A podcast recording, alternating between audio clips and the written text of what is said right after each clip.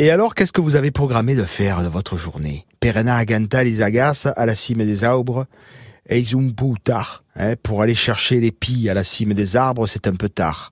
C'était plutôt en mai qu'il fallait les aganter, quand les pitchos au sont suffisamment gros pour ne plus avoir besoin de la mer, et suffisamment petits pour ne pas trop mander de coups de bec. Un coup de bec d'agace, faille pas des bains.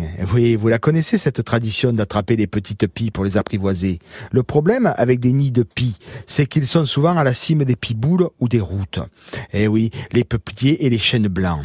Et là, est-ce que cela vaut bien le coup de risquer sa peau pour quelques plumes? Idem pour essayer d'aganter un cropatas, un corbeau. Les nids, ils sont au peg dans les arbres. Et puis, ce ne sont pas les corbeaux qu'on apprivoise le mieux, mais les pichottes corneilles. Elles sont d'un format un peu plus petit et moins impressionnant. Quoi vous dites encore que c'est cruel d'attraper ces oiseaux pour les apprivoiser, mais je vous rassure, cette tradition est en train de se perdre. Les drulas d'Urdeu sont test bessa et non pas test en l'air. Oui, les enfants d'aujourd'hui ont la tête baissée et non pas la tête en l'air. Au lieu de regarder passer les nebles, ils regardent passer les nuages. Cela nourrit aussi leur imaginaire.